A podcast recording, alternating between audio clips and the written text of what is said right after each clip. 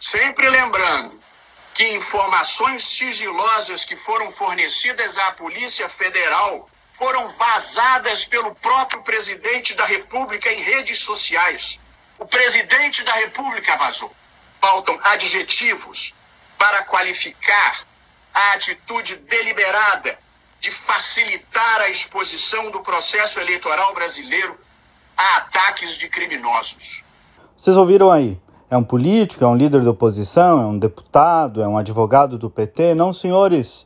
É o presidente do Tribunal Superior Eleitoral, Luiz Roberto Barroso. O mesmo que em muitos discursos pedia comedimento, maior liturgia entre os representantes dos poderes, uma postura mais cívica do presidente da República.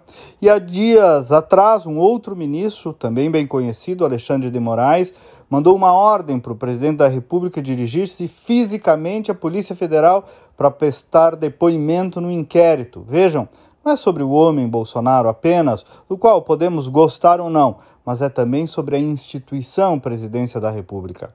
E claro, convenhamos, ninguém aqui é inocente, esse ato judicial é uma clara afronta institucional, uma tentativa de subjugação, uma provocação das mais diretas que se viu até hoje na história da República.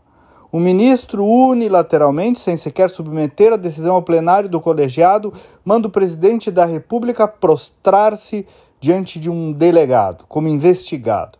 Então, senhores, teve o Bolsonaro uma porção de vezes certas atitudes impensadas, boquirrotas, exageradas, claro que teve, mas a toga e as palavras mais elegantes e sofisticadas não pode esconder essas provocações absolutamente de alta temperatura sem dúvida, afrontamento político e institucional. E quando se critica esse tipo de atitude, ao contrário do que muitos pensam, é em defesa das instituições judiciárias, que às vezes precisam ser protegidas dos erros dos seus homens, dos seus membros. Então, criticar isso é pedir resguardo ao papel da magistratura, ao papel do STF, ao papel, atenção, do Tribunal Superior Eleitoral, Hoje só se tem olhos para ver os defeitos do Bolsonaro e grande parte dos líderes perderam o juízo para ver o restante do jogo. Se o Brasil ainda tem homens de consciência cívica, democratas e realmente independentes, sem ódio no coração, precisam agir também para conter esses outros arroubos.